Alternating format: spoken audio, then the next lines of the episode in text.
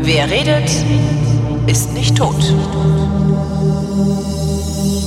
Willkommen zum Geschichtsunterricht mit Matthias von Hellfeld und willkommen Matthias von Hellfeld. Ja, sei gegrüßt, Holger Klein. Thema heute Hitlerputsch. Äh, äh, Hat Hitler geputscht oder Putsch gegen Hitler? Das Problem ist, man sagt, dass es der Hitlerputsch ist und man müsste eigentlich sagen, der sogenannte Hitlerputsch, weil äh, das Ganze spielt sich ab im November 1923, also vor 100 Jahren. Es ist das verflixte Jahr 1923, in dem wirklich sehr viel passiert. Die Ruhrbesetzung am Anfang des Jahres, dann gibt es diese, diese unglaubliche Inflation ähm, als Folge der Ruhrbesetzung, wo dann die Löhne der Arbeiter und die Unternehmensgewinne, Ausfälle von der Regierung übernommen werden. Da laufen äh, in der Hochzeit Zeit äh, über 120 Druckereien, 24-7, um äh, Geldscheine herzustellen. Und die höchste Note war eine Billion. Und ähm, mit einer Billion kriegtest du irgendwie ein Brot. Das war die zweite große Katastrophe. Mhm. Und die dritte große Katastrophe hat sich dann im November 1923 abgespielt, und zwar in München. Ähm, als nun tatsächlich äh, Adolf Hitler mit einigen seiner Getreuen, sage ich mal in Anführungsstrichen, ähm, ja, den Marsch auf die Feldherrnhalle organisierte, ähm, frei nach dem Motto, ich mache das jetzt wie Mussolini. Und dazu muss man jetzt ein bisschen ausholen und einfach mal sich zurücklehnen und sagen, was der Onkel jetzt erzählt und dann gucken wir mal. Ich lehne mich zurück. Ich, ja, ich bin auch zurückgelehnt, ähm, weil das Gott sei Dank schon 100 Jahre her ist und ich das hoffentlich nicht nochmal erleben muss. Und alle, die uns zuhören, schließe ich in meine Gebete mit ein, ähm, dass es nicht wieder eine auf die Wahnsinnsidee kommt, ähm, irgendwo hin zu marschieren, wobei ich allerdings nach den Ereignissen jetzt in Washington befürchte, dass dem wohl doch so sein könnte. Also, Mussolini ist der italienische Faschistenführer, der um seine, ich sag mal, Machtergreifung in Anführungsstrichen eine wunderbare Mehr und ein Mythos aufgebaut hat, nämlich, dass er an der Spitze seiner Schwarzhemden, nicht äh, Hitler hatten die braunen Hemden, er hatte schwarze Hemden, ähm, gewaltbereit und voll militarisiert auf Rom marschiert sei, um dann im Handstreich vom König ähm, abzutrotzen, dass er nun also italienischer Ministerpräsident wird. Dem ist nicht so. Äh, zwar hatte er tatsächlich äh, Kampftruppen, Schwarzhemden, äh, die lagen allerdings 200 Kilometer vor Rom in den pontinischen Sümpfen im Regen und haben überhaupt keinen Bock gehabt, äh, nach Rom zu marschieren, weil es auch gar nicht notwendig war. Denn der König hat Mussolini sozusagen eingeladen und Mussolini ist dann im Schlafwagen nach Rom gefahren und hat sich vom König in aller Form und Höflichkeit äh, zum Ministerpräsidenten küren lassen. Insofern hat er dann drei Tage später seine Schwarzhemden dann endlich nach Rom geholt und ist dann mit großem Pomp in Rom einmarschiert aber nur als Inszenierung. Ist es Zufall, dass wir vor ziemlich genau einem Jahr über den Marsch auf Rom geredet haben hier in der Sendung? Oder? Das war 1922. Das kann gut sein, ja. Das kann gut sein. Also hängen die beiden nicht zusammen, Marsch auf Rom und Hitlerputsch? Nein. Okay. Äh, also Hitler hatte nur so die Idee, weil er war am Anfang seiner, äh, ich sag mal, politischen Karriere ein mhm. glühender Anhänger von Mussolini. Und wenn du jetzt im Jahr 1923 dich befindest, dann ist das gerade mal ein Jahr her, also noch sehr frisch in Erinnerung. Und er hat so gedacht, ich mache das genauso wie der. Also ist da dann der Zusammenhang, okay. Ja, ja, das ja, okay. war so eine mhm. Art äh, ideologisches Vorbild. Mhm. Ähm, das war ja auch ein Faschist, also war die Entfernung nicht so wahnsinnig groß. Und insofern äh, passt das schon. Aber genauso wie eben der, der Marsch auf Rom war auch der Marsch auf die Feldherrnhalle eine vollkommen stussige und idiotische Idee, beschissen organisiert und endete im totalen Chaos. Weil nämlich ähm, äh, jener Hitlerputsch sozusagen an den Gewehrsalben Salven von äh, bayerischen Polizisten endete, die ähm, einfach gesagt haben, hier ist jetzt Schluss, ihr geht nicht weiter. Und dann haben die, als sie weitergegangen sind, geschossen. Ja. Und unter anderem Göring schwer verletzt, der seitdem morphiumsüchtig war und bis zum e-, Ende seiner Tage ähm, im Spazierstock eine Dosis Morphium hatte, beziehungsweise im Marschallstab. Und, ähm, Ach komm, echt? Ja. Der hat da immer seine Drogen dabei gehabt. Ja, kar. Ist ja ein Ding. W wusste ja. ich überhaupt nicht. Ja. Und auch, dass er daher die Eier weggeschossen, um oh. genau zu sein. Entschuldigung. Hat er immer noch, äh, äh, jetzt keine Hitler hat Nein, ein Eiwitze. Nein, pass auf, nein, nein, nein. Ich, Ja, ja, ja, ja. nicht übertreiben. Ja, aber so im Prinzip, es war jedenfalls ein Schuss in den Unterleib. Äh, Göring ist äh, vollkommen durchgedreht. Der war monatelang, jahrelang fast in Schweden in einer, äh, ich sag mal, geschlossenen Anstalt, um einfach äh, A, runterzukommen vom Morphium und B, äh, mit der Situation fertig zu werden. Und sein Ausweg war dann hinterher sozusagen von Hitler, nachdem das alles vorbei war, mit offenen Armen empfangen zu werden, um dann äh, Reichsmarschall zu werden und dann also eine große Nummer abzuspielen. Aber im Grunde genommen äh, war er genauso. Übrigens, Himmler war auch schon beim Hitlerputsch dabei. Ähm, und ich meine auch Rudi Hess, aber da bin ich mir nicht ganz sicher. Ähm, jedenfalls, äh, also dieser Putsch oder dieser Marsch scheiterte und der Wunsch, sozusagen die Regierung in Berlin abzusetzen und durch ein Triumvirat oder Quadrovirat äh, zu ersetzen, ähm, an dem also äh, Hitler an führender Stelle und Erich Ludendorff teilgenommen haben, hätte, hätten teilnehmen sollen, das scheiterte wirklich grandios und endete mit Verhaftung, und zwar auch von Hitler und Ludendorff. Aber der Reihe nach sozusagen. Ähm, am Abend vor diesem Putsch, das war der 8. November, äh, stürmen also Hitler und einige äh, seiner Getreuen eine Veranstaltung im Bürgerbräukeller in München und knallen mit einer Pistole an die Decke und schreien, es gibt Revolution, die Regierung ist abgesetzt. Und die Leute sind völlig verdutzt und sagen, was ist denn hier los? Im Hinterzimmer werden andere Würdenträger des bayerischen Staates bedroht, ähm, da jetzt also äh, die Versammlung aufzulösen und entsprechend mitzuspielen. Und am nächsten Tag ist dann dieser berühmte Marsch, ähm, der, wie ich eben schon sagte, äh, im Chaos endet. Und ähm, es kommt dann zum Prozess und bei, während dieses Prozesses wird Hitler zu fünf Jahren Festungshaft verurteilt. Fünf Jahre. Die allerdings endet schon nach neun Monaten und damit nimmt das Unheil dann seinen weiteren Verlauf, weil hätte er fünf Jahre abgesessen, wäre er vermutlich nicht ähm, mehr an die Spitze einer Mhm. Bewegung zurückgekehrt, die dann bis dahin schon längst kaputt gegangen wäre. Aber das ist eine Spekulation. Das eigentlich wirklich Interessante oder ähm, Furchtbare daran ist, man kann ablesen, wie diese Republik äh, den, diese dauerhaften Krisen und diese, diese Gleichzeitigkeit von Krisen nicht überstanden hat. Also man muss einfach äh, klar sehen, das ganze Land war erschüttert von der Inflation und den entsprechenden Bekämpfungsmaßnahmen. Also äh, wenn du dir überlegst, dass du für eine Billion, äh, ich sag mal Euro, dir dann von mir aus zwei Brote kaufen kannst, äh, da muss schon was passieren, damit du wieder auf einen Euro 50 zurückkommst. Und das ist, äh, geht nicht ohne persönliche Betroffenheit ab, beziehungsweise ohne Schaden sozusagen. Und das ist auch so gewesen. Also die Regierung ähm, hat dann ähm, also Stresemann war das dann, hat dann gesagt, wir stellen die Währung um und verpflichten uns sozusagen mit unserem eigenen Land. Ja, die Das heißt, Rentenmark. Ja, äh, Das war die Rentenmark. Das heißt, du wurdest im Grunde genommen enteignet. Also die Haus- und Wohnungs- und Grundbesitzer wurden enteignet, indem man ihnen sagte, dein Grund ist jetzt sozusagen der Gegenwert unserer Währung. Und nicht, das ganz, also natürlich. der, nicht ganz enteignet, weil das hat den ja immer noch, also eigentlich war das eine gute Augenwischerei, die aber genau so funktioniert Es- hat, es wie Fiskalpolitik funktionieren muss. Alle müssen dran glauben, dann funktioniert es auch. Ja, das ist ein das jetzt, geniales Ding. Gleich Also, kommt Steinbrück, ich weiß es. Aber Steinbrück? Äh, ja, der hat das ja auch mit den 100.000 Euro gemacht, die dann sicher sind. Äh, Ach so, ja, Lehman-Katastrophe. genau. Das Ja, auch, war auch ja, Quatsch. ja. Es, es wäre im Prinzip, also ich sag mal so, es käme einer Enteignung gleich, wenn es zum Schwure gekommen wäre, Mhm. wenn also diese Währung nun hätte wirklich abgelöst werden müssen, dann wäre es tatsächlich so weit gewesen. Insofern war das natürlich keine Enteignung jetzt in dem Sinne, dass man es den Leuten weggenommen hat, aber das war zumindest eine Möglichkeit. Und da eben alle dran geglaubt haben, wie du gesagt hast, ist das nochmal so gerade davon gekommen. Aber Perfekt, das war natürlich perfekter ein, Plan. Also äh, ich bin ja, ja. so begeistert und beeindruckt von dieser Idee, also nach wie vor. Ja, ja. Ja, also es ist jedenfalls, ähm, es ist auf, auf jeden Fall eine, eine sehr schwere Belastung gewesen. Das gleiche war am Anfang des Jahres diese Ruhrbesetzung, wo also die französische Regierung gesagt hat, die Deutschen sind bei der ähm, Ablieferung von Holz, also die mussten als Reparationsleistung äh, Holz liefern, unter anderem.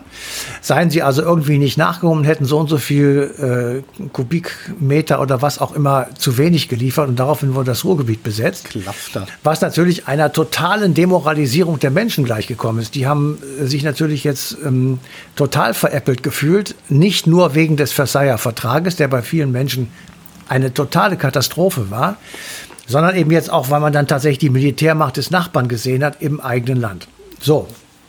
Und über allem oder zu allem kommt eben als Folge des verlorenen Ersten Weltkrieges, ähm, dass Unmengen von Soldaten im Land waren, die A traumatisiert waren. Die haben also vier Jahre Stellungskampf an der Westfront hinter sich, wo also wirklich die schlimmsten Dinge stattgefunden haben, die man sich wirklich vorstellen kann. Äh, viele von denen sind traumatisiert zurückgekommen. Es gab keine wissenschaftliche oder medizinische Behandlung. Die Kriegszitterer. Mhm. Viele von, genau, viele und Schreier. Also die standen auf der Straße und schrien. Ach, die haben Laternen angeschrien, was man wirklich, das kennt man ja, aber das ist trotzdem da vermehrt gewesen. Und unglaublich viele Drogensüchtige. Mhm.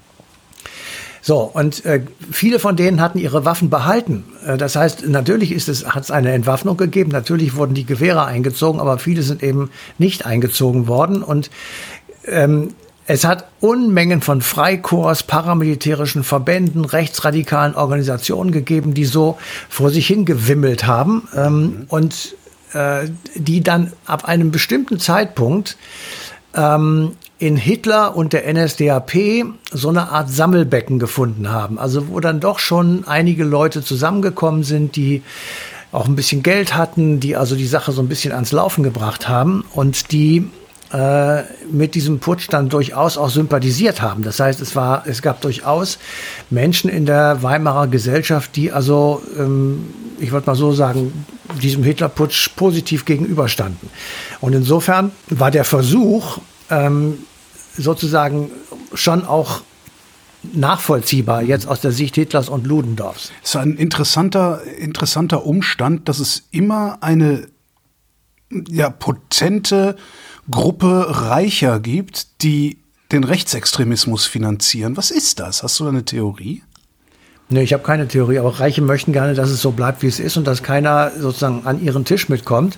Und eine rechtsradikale Regierung und eine rechts- oder rechtskonservative Regierung ähm, verhindert jedenfalls so in mhm. der Regel übermäßige Zuwanderung, übermäßige Steuern, übermäßige Belastungen von Reichen. Aber deswegen ähm, gleich menschenfeindlich werden? Wälzt das eher auf die Schwachen ab. Menschenfeindlich ja. ja gut, es reicht ja ein, ein Multimilliardär, der menschenfeindlich ist, um ganz, ganz viel Menschenfeindlichkeit zu befördern. Ne?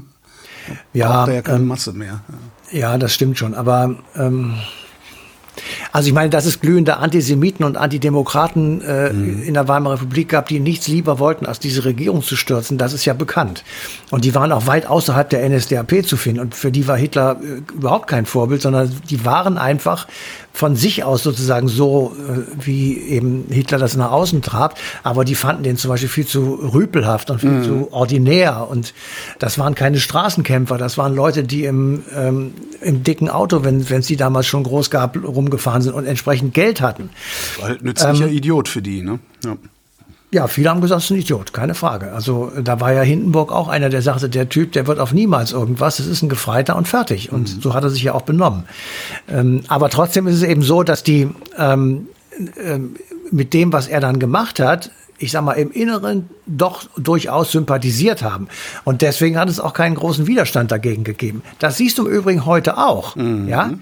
Du hast äh, eine, eine, eine, eine Rhetorik gegen Flüchtlinge und gegen Ausländer, gegen Fremde, gegen Andersartigkeit, gegen Schwule, gegen was weiß ich, also Leute aus der Queer-Community und so weiter. Gibt es eine, eine tief sitzende Aversion gegen in einer großen Schar von Menschen in unserem Land, die sich aber trotzdem nicht äh, bei der AfD einschreiben oder die ähm, auf einer entsprechenden Demonstration nicht erscheinen, die aber trotzdem damit sympathisieren. Mhm. Und das ist ja das Schlimme daran. Je, je mehr das sozusagen hoffähig wird und je mehr das in die politische Debatte einfließt, desto mehr kommen Leute und sagen, ach guck mal, ich bin gar nicht alleine. Ja. Ach, das ist ja toll, da gibt es ja jetzt jemanden, der das auch mal öffentlich sagt. Das denke ich im Übrigen auch. Also so, so verbreiten sich ja, äh, ich sag mal, Einstellungen und Denkmuster äh, im Guten wie im Schlechten.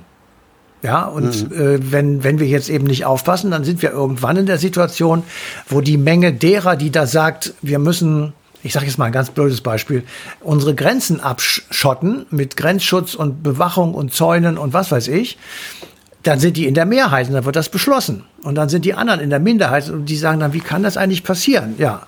Mhm. Und so ein bisschen so ähnlich war es eben auch ähm, in der Weimarer Republik. Und dieser Hitlerputsch ist sozusagen ein kleiner Schritt auf dem Weg dahin. Denn wir müssen uns wirklich klar machen, hätte er seine fünf Jahre abgesessen, hätte die Geschichte einen anderen Verlauf genommen, welchen auch immer. Ähm, aber so wurde er wegen guter Führung nach neun Monaten äh, entlassen. Und er hatte in diesen neun Monaten unentwegt Besuch von seinen Spießgesellen.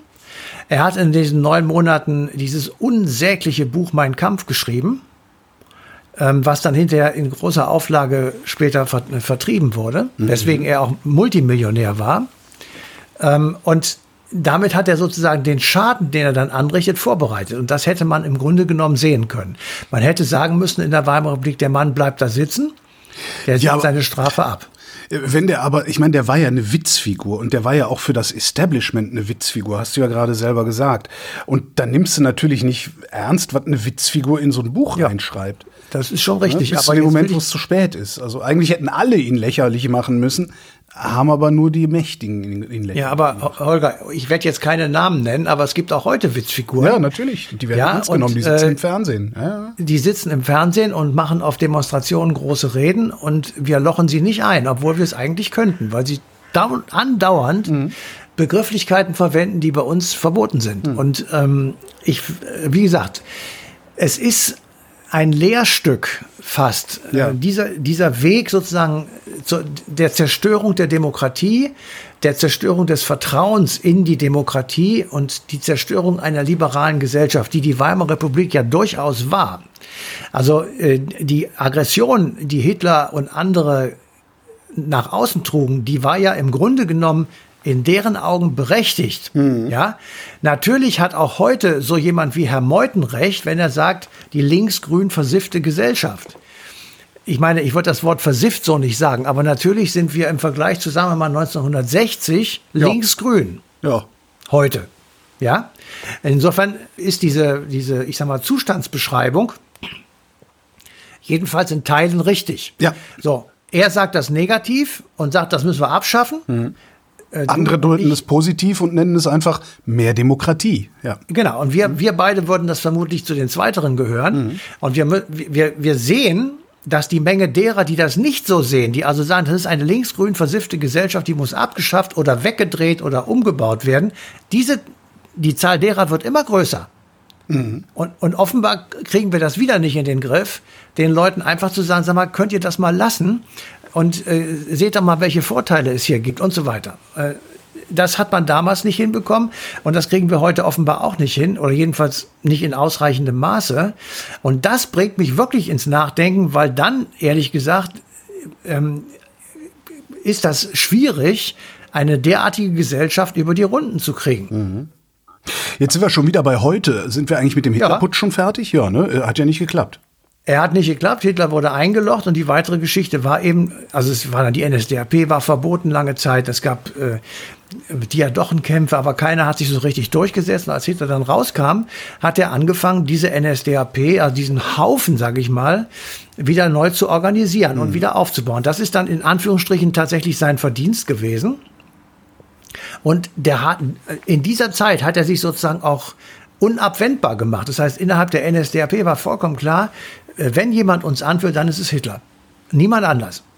Der hat dann, der ist dann durch die Lande gezogen, da hat er seinen Namen herbekommen, der Trommler, der hat also tatsächlich in jedem, vor jeder Kneipe gehalten und dann eine Rede gehalten und der hat sich auf diesem Wege sozusagen fußläufig bekannt gemacht. Der ist äh, Haustürwahlkampf heißt das. Ja, heute heißt es Ja, aber er ist dann mit dem Flugzeug geflogen. Das war einer der ersten, der sowas überhaupt gemacht hat mhm. und ist also an einem Tag an mehreren Stellen gewesen und war dann sozusagen der Tausendsassar und Modernisierer und neuer junger Mann, der eben äh, dieses Land jetzt einfach mal ähm, auf den Kopf stellt. Und damit hat er bei vielen Leuten ins Schwarze getroffen. Das muss man einfach so sagen. Und die ähm, die, die Anfälligkeit einer demokratischen Ordnung im Angesicht mehrerer Krisen gleichzeitig ist tatsächlich dort abzulesen. Mhm.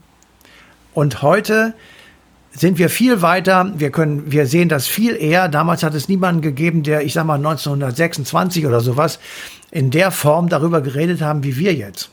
Ja, okay, geredet, aber gehandelt haben wir immer noch nicht. Und das Fenster, Nein, das wie nennt richtig, sich das das Fenster des Handlungszeitraums, das schließt sich langsam aber sicher.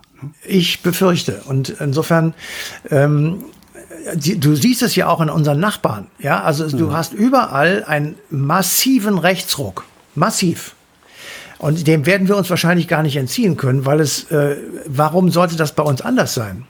Ja, also jetzt einfach mal unabhängig von irgendwelchen Personen und irgendwelchen politischen Positionen. Äh, Ich sehe einen Rechtsruck in Frankreich, ich sehe ihn in Spanien, ich sehe ihn in Holland, ich sehe ihn jetzt in der Slowakei, in Polen ist er eh schon da, wird vielleicht jetzt umgedreht. In den skandinavischen Ländern sitzen Leute in der Regierung, mit denen würdest du nicht reden. Äh, Weil es einfach in Italien, Frau Meloni ist eine Neofaschistin äh, und die Wurzeln ihrer Partei sind eindeutig bei Mussolini. Das bestreitet auch niemand. Oder Ja, hier dieser, Das ist dieser eigentlich der Witz, Türsteher ne? da das von der, niemand. Ja. von der Lega. Ich meine, das sind alles Gestalten, die eigentlich nicht in Regierungsverantwortung gehören. Die sitzen da jetzt ganz normal. Und ich sag dir, das Theater wird nächstes Jahr noch viel größer oder übernächstes Jahr, wenn in Frankreich die Präsidentschaftswahl ansteht. Ja, dann ist Marine Le Pen und dann, äh, ich weiß nicht, wer sie stoppt. Am Ende, am Ende habe ich ja immer den Verdacht, dass das Einzige, was uns noch ein paar Jahre Schonfrist geben wird, der Föderalismus ist. Genau das Ding, über das wir uns jahrzehntelang immer wieder geärgert haben. Wie kommst du jetzt darauf? Weil du die Bundesrepublik Deutschland nicht mit einer Wahl im Handstreich übernehmen kannst. Naja, das guck mal an. Nächstes Jahr gibt es in Ostdeutschland drei Landtagswahlen. Wenn die so ausgehen, wie es jetzt prognostiziert wird, dann haben wir dort eine Sperrminorität. Dann ist das Land lahmgelegt. Ach, ich hasse dich. Ja, entschuldige. Matthias von Hellfeld, vielen Dank. Gerne. Und euch vielen Dank für die Aufmerksamkeit. Ich quatsch ins Auto. Die passende Ausgabe Eine Stunde History, die läuft äh, auf DLF Nova im Radio am 6. November 2023.